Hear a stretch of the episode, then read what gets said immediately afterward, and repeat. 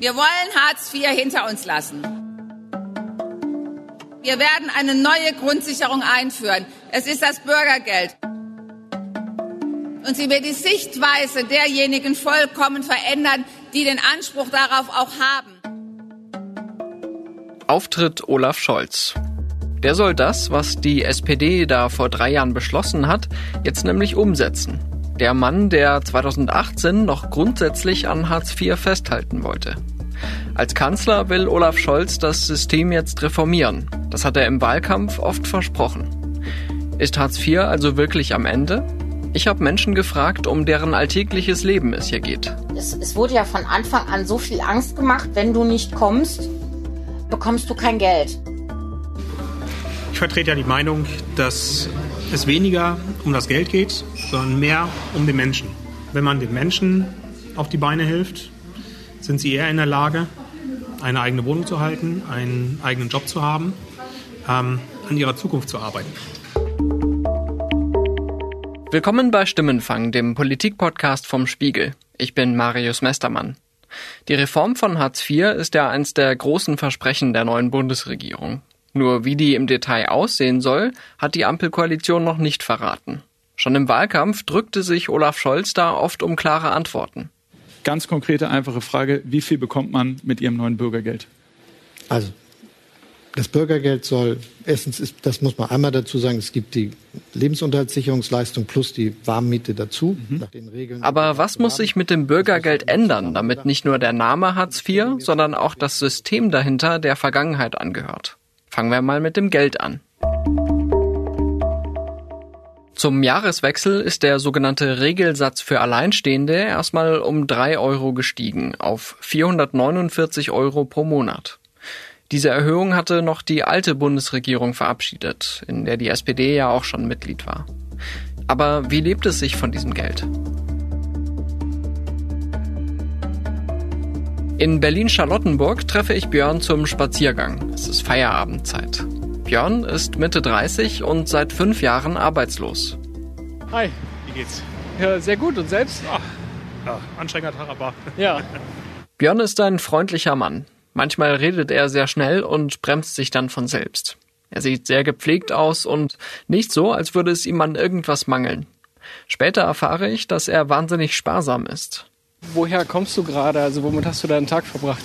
Ja, ich mache momentan eine MAE vom Jobcenter. Das ist eine Maßnahme, äh, die darauf abzielt, dass man wieder in den Beruf zurückgeführt wird. Das heißt, äh, man hat unterschiedliche Gründe, warum man nicht mehr auf dem ersten Arbeitsmarkt tätig sein kann.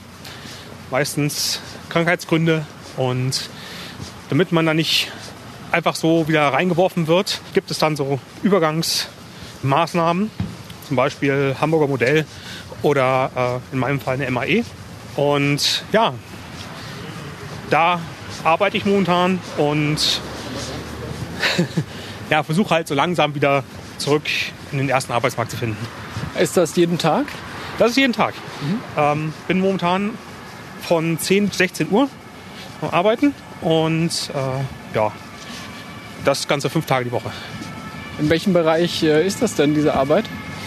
Äh, das ist typischerweise im sozialen Bereich. Ähm, das Problem bei MAE Weiter will Björn nicht ins Detail gehen. Er will auch lieber nicht erkannt werden. Deshalb haben wir ihm für diesen Podcast einen anderen Namen gegeben. Aber er nennt Beispiele für solche Tätigkeiten, Akten abheften oder Hausmeisteraufgaben. Für Björn war es hierhin ein langer Weg. Vor gut fünf Jahren erlebte er einen privaten Schicksalsschlag und stürzte sich in immer mehr Arbeit, bis es irgendwann nicht mehr ging. Burnout. Ich war auch noch relativ jung und da erwartet man sowas nicht. Weil, weil es von einem zum anderen Tag kommt. Plötzlich kann man nichts mehr machen. Plötzlich ja, sitzt man einfach nur apathisch da und ist nicht mehr fähig, die Motivation aufzubringen, irgendetwas zu machen. Sei es Briefe öffnen, sei es irgendwen anrufen, sei es den Haushalt. Die, die, die simpelsten Sachen gehen nicht mehr. Das ist das große Problem. Und ja, man öffnet keine Briefe und dann geht es ganz, ganz schnell bergab. Was war damals dein Beruf? Ich war Informatiker. Björn hat studiert, ist hochqualifiziert, was ihn aber nicht vor dem Absturz bewahrt hat. Dann verliert man irgendwann äh, die Arbeit, man verliert die Wohnung und man zieht sich auch gleichzeitig zurück von allem. Das ist das große Problem. Weil man, man braucht ja soziale Kontakte, die einen am Laufen halten, die, die einen mitziehen gelegentlich. Äh, Leute, mit denen man sich unterhalten kann, wenn man Sorgen hat. Mhm. Und wenn das alles irgendwann fehlt, dann geht es kaum noch weiter. Weil er nicht nur seine Arbeit, sondern auch seine Unterkunft verloren hat, kam Björn im betreuten Wohnen unter. Vier Jahre lang. Für Menschen wie ihn gibt es eine soziale Sicherung, ein Netz, das sie auffängt, das aber gleichzeitig dafür sorgen soll, sie wieder in Arbeit zu bringen, was in vielen Fällen nicht funktioniert. Rund eine Million Menschen in Deutschland sind langzeitarbeitslos, also länger als ein Jahr. Die Gründe dafür sind vielfältig. Manche Menschen brauchen länger, um wieder auf die Füße zu kommen, als das System es vorsieht. Bei Björn greift jetzt gerade die nächste Maßnahme. Es ist es zielt halt generell darauf ab, dass man irgendwo eine Arbeit hat, die so nebenbei ist, dass man diese Regelmäßigkeit reinkriegt. Weniger, äh, dass man einen tatsächlichen Beruf hat. Und wie lange machst du das jetzt schon? Ich bin jetzt gut ein Jahr dabei. Also angefangen mit drei Stunden, jetzt mittlerweile hoch auf sechs Stunden und höher geht es dann auch nicht. Okay, das heißt, der nächste Schritt wäre dann tatsächlich wieder komplett äh, Vollzeit eine Arbeitsstelle anzufangen? Äh, ja, erstmal suchen, erstmal die Optionen ausloten und dann kann ich mal schauen, was ich dann mache. Kurz nachdem Björn seine Maßnahme begonnen hatte, kam vom Jobcenter das erste Arbeitsangebot. Am anderen Ende von Deutschland, sagt er. Da war er gerade aus dem betreuten Wohnen in seine eigene Wohnung eingezogen. Ziemlich schräg. Grundsätzlich sei der Kontakt mit den Behörden aber konstruktiv. Hast du das Gefühl, du bist auf einem äh, guten Weg? Also spürst irgendwie, dass es vorwärts geht? Das definitiv. Äh, in so einer Situation möchte man immer mehr. Das ist das. Man muss sich immer zurückregeln. Ja. Man muss immer sagen, so, ich trete einen Schritt zurück, ich gehe langsam dran und deshalb generell, man möchte immer schneller, als, als die Maßnahme es vorsieht. Aber ja, ich denke, ich bin jetzt auf einem relativ guten Weg und sehe zu, dass ich, sag mal, innerhalb des nächsten halben Jahres wieder ins Arbeitsleben zurückfinde. Um die 200 Euro bekommt Björn jeden Monat zusätzlich durch die sogenannte Arbeitsgelegenheit mit Mehraufwandsentschädigung, besser bekannt als 1-Euro-Jobs. Björn steht dem Hartz-IV-System nicht so kritisch gegenüber, wie man vielleicht denken könnte. Er hat sich damit abgefunden, dass er Schritt für Schritt aus der Arbeitslosigkeit rausfinden muss. Die größte Hürde war für ihn eine andere. Man möchte sich selbst nicht bewusst werden, dass man in dieser Situation ist, dass man Hilfe braucht, dass man keine Wohnung hat, dass man, wenn es so bleibt, keine Zukunft hat. Das sind große, bedeutungsschwere Sachen, die man sich da selbst eingestehen muss. Und Wie lange hast du gebraucht ungefähr, um, um das so für dich auch äh, abzuhaken? Halbes bis dreiviertel Jahr würde ich sagen, nachdem ich im betreuten Wohnen war. Man selbst hat ja Ansprüche an sich selbst. Mhm. Und ja, die hat man nach allen Regeln der Kunst in die Tonne getreten. Das ist, es ist ein Charme vor sich selbst, ein Gefühl versagt zu haben, ein Gefühl nicht das zu schaffen, was man möchte. Und dann fängt man an, davor wegzurennen, vor diesem Bewusstsein, dass man versagt hat. Ja. Björn gelingt es trotzdem, sich zu fangen, auch wenn es mehrere Jahre braucht. In der Zeit kommt er mit dem Regelsatz von Hartz IV über die Runden und richtet sich ein sparsames Leben ein. Für mich persönlich war es gar nicht so schlimm, muss ich dazu sagen. Es liegt daran, dass ich in Berlin wohne mhm. und es in Berlin genug Einrichtungen bzw. Sachen gibt, die einen unterstützen. Zum Beispiel die Tafel. Man kann einmal die Woche für einen Euro sich bei der Tafel etwas holen weil das sind teilweise drei große Einkaufstüten, die man da bekommt. Die bringen einen locker über zwei, drei, vier Tage. Die Tafel allerdings ist ein weitgehend spendenfinanzierter Verein. Das heißt, diese Option ist nicht vom Staat garantiert. Björn hat aber noch andere Sparmöglichkeiten gefunden. Wie, wie soll man das meiste aus diesen 450 Euro rausmachen? Mhm. Ich gehe regelmäßig in den Supermarkt und schaue nach 50% Ware. Mhm. Und wenn es ich sage mal Hackfleisch, 50 Prozent reduziert, drei Tage vor Ablaufdatum mhm. gibt, dann kaufe ich mir drei, vier Kilo ein. Und dann mache ich einen großen Topf und friere viel davon ein. Über billige Lebensmittel haben wir übrigens in der letzten Stimmenfangfolge gesprochen, falls Sie die verpasst haben. Kurze Frage in die Runde. In den kommenden Wochen wollen wir uns die Situation der Gastronomie in dieser Corona-Welle genauer anschauen.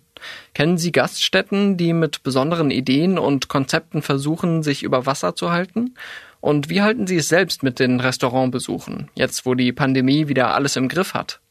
Schicken Sie uns eine Sprachnachricht per WhatsApp unter der Nummer plus 49 40 380 80400 oder per Mail an stimmenfang.spiegel.de. Die Kontaktdaten finden Sie auch nochmal in den Show Notes. Jetzt aber zurück zu Björn. Ich meine, ich bekomme für äh, 27,50 Euro hier in Berlin einen, ähm, ein Sozialticket. Damit kann ich einen Monat lang BVG fahren. Bin mobil. Habe die Möglichkeit, von A nach B zu kommen. Das ist im Verhältnis schon sehr viel. Würdest du denn sagen, dass das System zu dir persönlich fair ist? Fair. Kann das System überhaupt fair sein? Ich denke,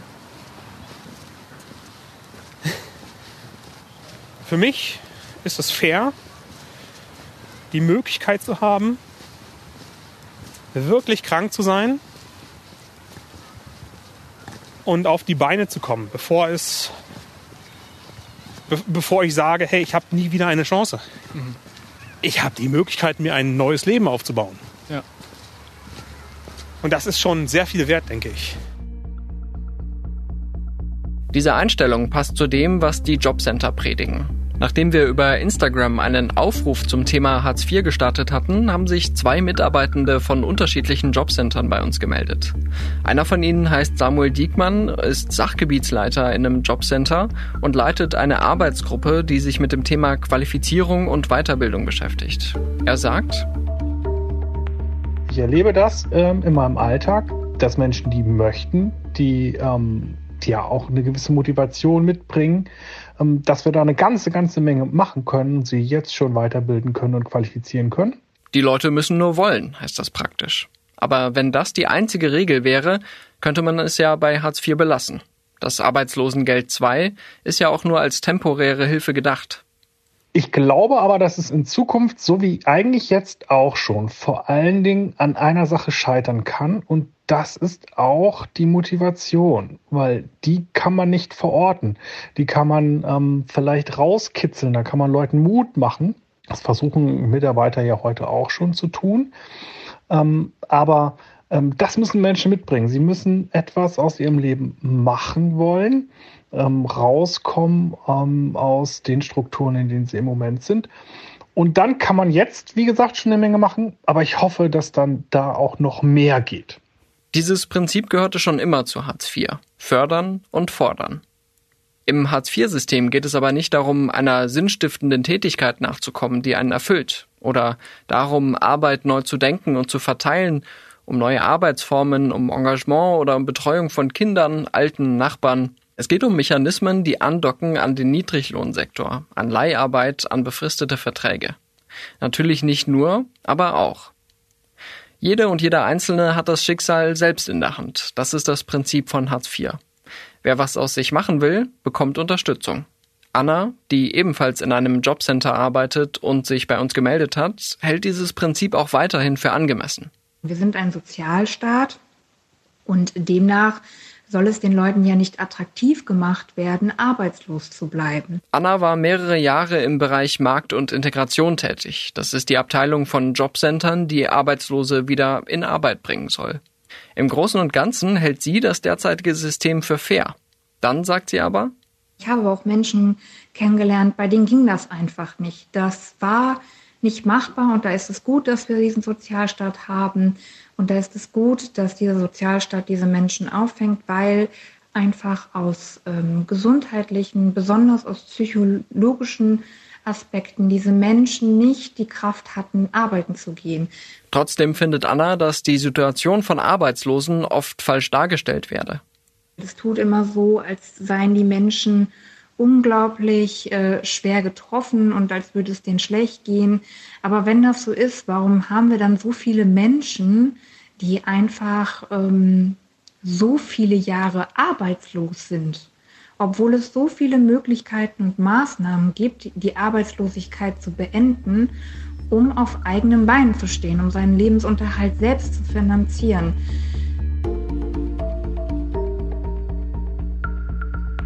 Nora Werk sieht es genau umgekehrt. Es ist immer noch in Köpfen vieler, dass Leute, die Hartz IV beziehen, grundsätzlich niedergemacht werden, als faul bezeichnet werden und das entspricht absolut nicht der Tatsache, weil viele arbeiten, arbeiten Vollzeit, pflegen Angehörige, erziehen ihre Kinder und das ist auch Arbeit. Oder haben auch behinderte Kinder und müssen dementsprechend 24 Siebtel äh, zur Verfügung stehen. Und das wird halt nicht gewertschätzt. Werk ist 49 Jahre alt und lebt mit zwei Kindern in der Nähe von Trier. Auch sie möchte nicht unter ihrem echten Namen sprechen, was schon erahnen lässt, was für ein Negativ-Image mit Hartz IV verbunden ist. Sie kam mit dem System das erste Mal 2005 in Kontakt, als es gerade erst eingeführt worden war. Ich bin Mutter geworden.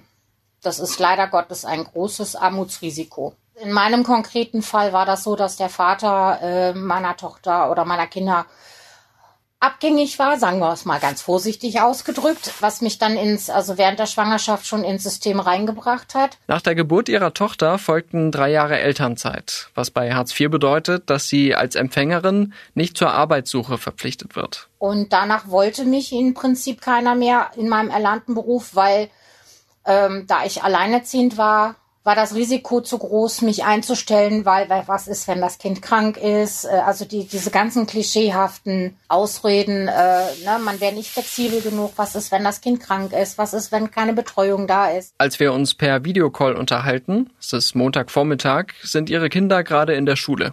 Ich fand's lächerlich, weil ich habe zum Beispiel Angebote äh, bekommen, ich hatte ursprünglich Fleischerei-Fachverkäuferin gelernt und äh, ich habe dann Angebote bekommen vom Jobcenter, wie zum Beispiel in der Pizzeria arbeiten von 17 bis 22 Uhr. Man weiß allerdings, dass man nicht um 22 Uhr Feierabend hat, sondern danach muss noch geputzt, gespült, gereinigt werden. Als Alleinerziehende, die niemanden hat, der sich um die Kinder kümmert, was hätte ich nachts mit den Kindern tun sollen? Es ist manchmal einfach total irre, was einem da angeboten wird. Hinzu kamen auch bei Nora Werk gesundheitliche Probleme. Dadurch, dass ich halt krank war und mit Depressionen zu tun hatte und auch Panik hatte, wieder zum Jobcenter zu müssen, weil ich ja diese negativen Erfahrungen gemacht habe, konnte ich das nicht richtig einschätzen. Also wenn mich dann eine Sachbearbeiterin ziemlich äh, herrisch angefahren hat, sagen wir mal so, dann war bei mir schon der Ofen aus. Also es war nachher so, dass ich mit Panikattacken dahin und ich konnte den Laden auch teilweise nicht betreten. Also ich konnte ohne Begleitung anfangs gar nicht dahin gehen. Warum hat sie da jemand angefahren? Also welche Konflikte gab es da? Weil ich was nicht richtig verstanden hatte, weil mich das ganze System überfordert hat. Ich meine, wir müssen von, von, von Vorgängen sprechen, wovon viele Sachbearbeiter selber nicht die Ahnung haben wie das jetzt vonstatten geht oder äh, wie das, äh, wie diese Vorschrift gemeint ist.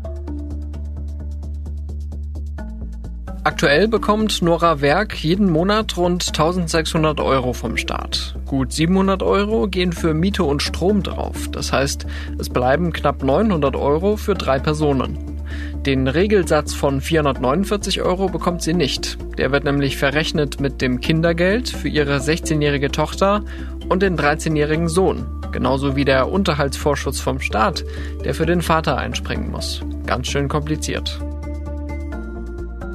Was müssen Sie denn davon eigentlich alles bezahlen? Alles wie jeder normale Mensch auch. Miete, Telefon, Strom, Internetkosten, die Kosten fürs Handy. Die Kinder brauchen halt auch eins, weil sie halt äh, nicht bei uns im Dorf zur Schule gehen, sondern in der Stadt. Klamotten, ne, Kinder sind im, ständig im Wachstum, die brauchen ständig neue Schuhe, die brauchen ständig neue Klamotten, weil die aus ihren Sachen rausgewachsen sind. Dann habe ich ein Auto, da kommt natürlich dann Versicherung, Steuer, Benzin dazu. ja, und, und Lebensmittel. Die Lebensmittel seien mittlerweile besonders problematisch, sagt sie. Und was letztendlich drunter leidet, ist dann halt auch die Ernährung, weil die Preise sind äh, seit Corona explodiert. Wo man vielleicht vorher 60 Cent für ein Paket Nudeln bezahlt hat, bezahlt man jetzt äh, 70, 80, 90 Cent für ein Paket Nudeln. Kartoffeln sind teurer geworden, Milchprodukte sind teurer. Also es ist, die, die Grundnahrungsmittel sind teurer geworden. Die Kinder sind ja mittlerweile auch alt genug, um so ihre Situation zu, zu reflektieren. Ähm, inwiefern ist das ein Thema bei Ihnen? Also inwiefern sprechen Sie auch über diese äh, Grenzen, an die Sie stoßen finanziell? Wir sprechen da eigentlich fast täglich drüber, weil klar, die Kinder haben Wünsche ich kann die Wünsche nicht erfüllen und natürlich sind die Kinder wütend, wenn etwas nicht funktioniert, was auch völlig verständlich ist. Das wiederum ist halt für mich eine belastende Situation, weil man hat halt ständig das Gefühl, man, man kann seine Kinder nicht richtig versorgen, obwohl die alles da haben, was nötig ist, aber das, was die Kinder gerne hätten, sprengt natürlich oft ein Loch in die Kasse. Manchmal geht's halt auch nicht anders. Und das sind dann halt, ja, und dann werden die Kinder halt wütend. Ne? Und dann heißt das ja, nie darf ich. Es gibt ja verschiedene Armutsbegriffe, relativ und absolut, armutsgefährdet und einkommensarm. Die dreiköpfige Familie Werk gilt zumindest nach Einstufung des Statistischen Bundesamts als arm. Wenn Sie sich für weitere Daten interessieren, finden Sie die in den Show Notes. Kinderarmut ist in Deutschland ein Problem, das eng mit Hartz IV verbunden ist. Welche Pläne hat eigentlich die neue Regierung für diese Kinder? Wir machen richtigerweise eine Kampfansage an Kinderarmut in Deutschland, denn wir wollen endlich die Kindergrundsicherung einführen. Das verspricht Familienministerin Anne Spiegel von den Grünen. Und das äh, wird ein Weilchen dauern, bis wir das eingeführt haben. Und für den Staat ist es aber auch wichtig, dass schnell etwas äh, passiert und deshalb soll es den Sofortzuschlag relativ schnell geben, der dann auch etwa 1,7 Millionen Kinder in Deutschland ein Plus im Geldbeutel verschaffen wird. Und das unterstützt vor allen Dingen die Familien und Kinder, die die Unterstützung besonders brauchen. Wann das hilft und ob auch die Familie Werk etwas davon haben wird, ist noch unklar. In der Zwischenzeit bemüht sich die zweifache Mutter, dass ihre Kinder mithalten können, wie sie es formuliert. Wo ich dann halt spare, das ist an mir. Also an meinen Klamotten, an meinen Schuhen. Ich würde gerne mal wieder zum Friseur gehen, was halt auch nicht äh, drin sitzt. Man kommt sich faul vor, obwohl man wirklich den ganzen Tag eigentlich arbeitet. Anders, also jetzt nicht in Lohn und Brot steht, sondern man ist den ganzen Tag beschäftigt. Man sitzt nicht zu Hause faul rum. Ich arbeite zum Beispiel ehrenamtlich noch bei der Tafel, weil ich bin der Meinung, ich bekomme etwas, also ich möchte auch dann gerne was zurückgeben. Also ich will auch nicht als faul gelten, sondern ich bin ein vollwertiges Mitglied der Gesellschaft. Ich leiste genauso viel wie andere auch, nur halt anders. Weniger Klischees über Arbeitslose wären also schon mal ein guter Anfang, um das Selbstwertgefühl dieser Menschen zu schützen. Was mich nachdenklich gemacht hat, war eine Aussage der Jobcenter-Mitarbeiterin Anna. Die meinte, es gäbe ja viele Menschen, die das Hartz-IV-System ausnutzten. Und wenn wir dann überlegen, dass diese Menschen diese 449 Euro bekommen, plus Kosten der Unterkunft, schwarz arbeiten gehen, und dann wesentlich, wesentlich viel, viel mehr Geld am Ende des Monats haben als Menschen, die versuchen mit ehrlicher Arbeit ihren Lebensunterhalt zu bestreiten, ihren Teil für diese Gesellschaft zu leisten, ist das einfach nicht fair. Das ist für mich nicht fair. Und ähm, ich denke, das Problem wird nicht besser gemacht, indem wir hergehen und diesen Satz einfach immer weiter erhöhen. Statistisch lässt sich das aber einfach nicht erfassen. Hartz-IV-Empfänger gegen Geringverdiener auszuspielen, scheint mir da nicht die beste Idee zu sein. Denn wenn das System dann so designt ist, dass Arbeitslose drangsaliert werden, dann trifft es auch viele, die eben keine Schmarotzer sind.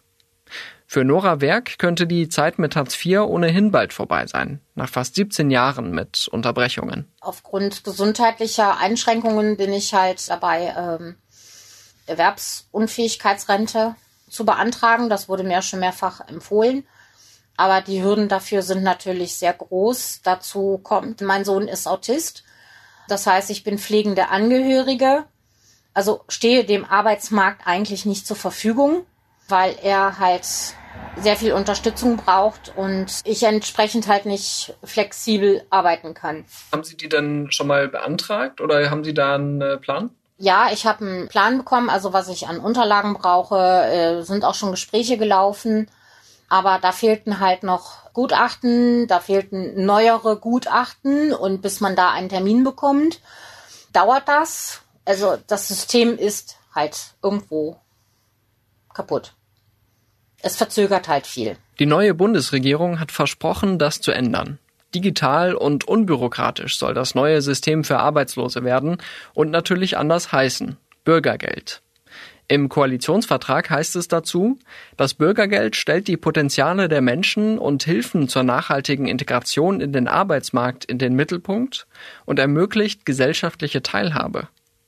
Vieles ist da noch schwammig formuliert. Die Koalitionspartner sind sich auch noch nicht in allen Details einig. Ich habe Nora Werk gefragt, was das Bürgergeld aus ihrer Sicht beinhalten müsste, um wirklich gesellschaftliche Teilhabe zu ermöglichen. Es müsste zumindest die Preissteigerungen beinhalten, denen wir den letzten Jahren ausgesetzt sind.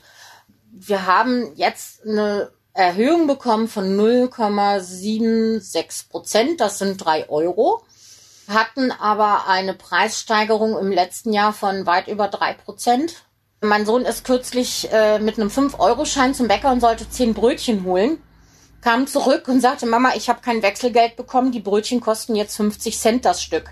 So, und äh, da sind drei Euro. Äh, wir haben an dem Morgen praktisch unsere äh, Erhöhung verfrühstückt, sinnlos verpasst für ein paar Brötchen. Kaufen Sie der neuen Regierung ab, dass sie das nachhaltig jetzt verändern wird? Können Sie mich das in vier Jahren nochmal fragen? Wir können uns gerne schon verabreden, ja, aber Sie sind da noch skeptisch. Diese Skepsis, äh, woher kommt die bei Ihnen? Es wurde zu viel, zu oft zu viel versprochen. Würden Sie gern was anderes arbeiten oder Ihre Zeit mit was anderem verbringen? Würden wollen, ja. Machbar ist es äh, weniger, leider Gottes. Also ich wenn es so eine Arbeit geben würde, flexibel genug, die bezahlt werden würde, würde ich mich auch freuen. Oder wenn die Fähigkeiten, die ich habe, irgendwo gebraucht werden würden. Ich habe ja zwischendurch auch versucht, Arbeitsstellen zu finden. Ich habe mich zum Beispiel ähm, in, in, für Bürojobs oder Arbeitsstellen beworben. Bei vielen wurde ich abgelehnt. Da wurde mir dann gesagt, ich hätte nicht ausreichend Qualifikationen. Eine Stelle hätte mich genommen, aber die meinten, ich wäre überqualifiziert. Dann waren, wie gesagt, die Kinder immer ein Problem. Ja, was soll man da machen? Diese Ratlosigkeit verfolgt Nora Werk jetzt seit vielen Jahren. Und das, obwohl sie auf mich den Eindruck macht, als kenne sie sich eigentlich gut aus mit den Möglichkeiten, aus Hartz IV rauszukommen. Nur geklappt hat es bisher nicht. Bei Björn sieht das inzwischen anders aus. Er ist auf dem Weg zurück auf den Arbeitsmarkt. Er weiß aber, dass nicht alle es schaffen, mit der Arbeitslosigkeit so umzugehen wie er. Wenn jemand zum Beispiel der deutschen Sprache nicht hundertprozentig mächtig ist mhm. oder wenn jemand nicht in der Lage ist, nachzuschauen, was für Optionen einem offen stehen, mhm. dann kann man ja gar nicht diese Optionen wahrnehmen, die ich wahrgenommen habe. Ich kann zum Beispiel ins Kino gehen, ich kann mir die Karte geben lassen, und ich kann anschließend zum Jobcenter gehen und mir das Geld erstatten lassen. Mhm. Einmal im Monat geht, geht das, glaube ich. Wenn ich nicht weiß, dass, dass es diese Option gibt, wie soll ich diese Option nutzen? Deshalb ist Björn der Meinung, dass mehr Geld für Hartz-IV-Empfängerinnen und Empfänger deren Lage nicht zwangsläufig besser macht. Geld ist nur ein Mittel. Und die Maßnahmen außenrum sind viel wichtiger. Wenn man Weiterbildung bekommt, wenn man Förderung in gewissen Bereichen bekommt, wenn man wenn man die Möglichkeit bekommt, Hilfe zu bekommen, über Sozialarbeiter, über andere ähm, Psychologen, Therapeuten. Das halte ich für viel wichtiger. Es geht nicht um das Geld. Und ob es jetzt Bürgergeld oder, ähm, oder Hartz IV oder ALG II heißt. Als es draußen kälter wurde, haben Björn und ich uns in ein Café gesetzt. Dort haben wir uns angeschaut, wie vergangene Woche im Bundestag über Hartz IV gesprochen wurde. Nur noch ein Wort in Sachen Bürgergeld. Das ist Frank Psirske, der frühere Vorsitzende der Gewerkschaft Verdi und inzwischen Abgeordneter für die Grünen. Mit ihm wollen wir das Hartz-IV-System überwinden und gesellschaftliche Teilhabe ermöglichen.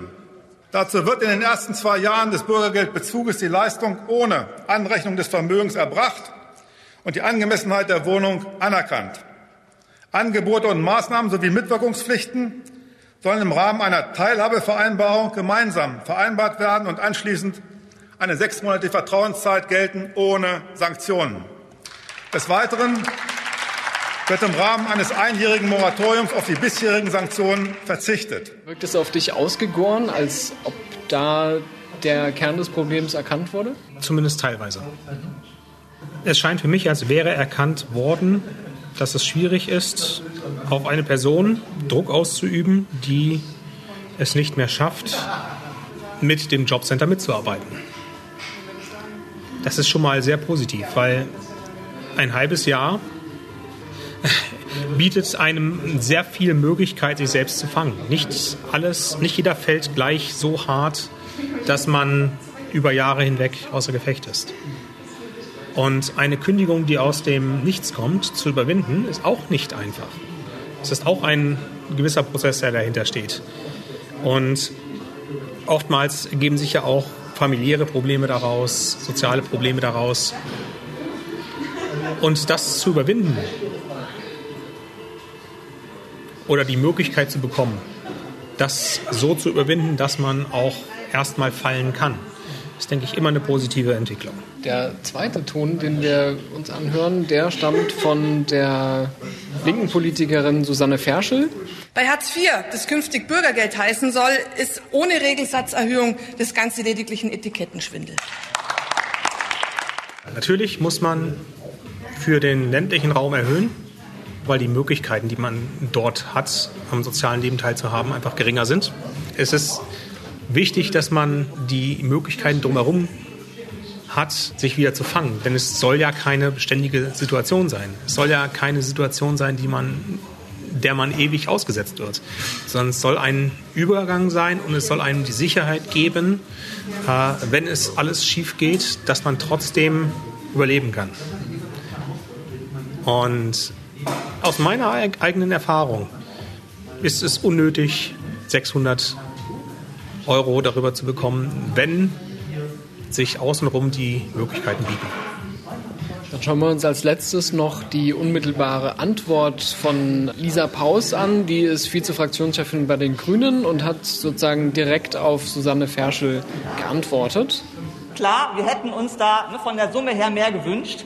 Aber wir machen eine grundlegende Reform des Hartz-IV-Systems und wir schaffen das Bürgergeld die Vermögensverschonung, dass eben die Leute nicht mehr Angst haben müssen um ihre Wohnung, dass eben zukünftig die Vereinbarung auf Augenhöhe passiert, dass eben der Vermittlungsvorrang nicht mehr existiert. All diese Punkte sind eine grundlegende Veränderung und ermöglichen, dass endlich wieder auch Menschen, die in dem Bezugssystem sind, sich im Jobcenter auch angemessen und auf Augenhöhe begegnet fühlen. Und das ist der neue Geist dieser Koalition. Und das werden wir umsetzen, meine Damen und Herren.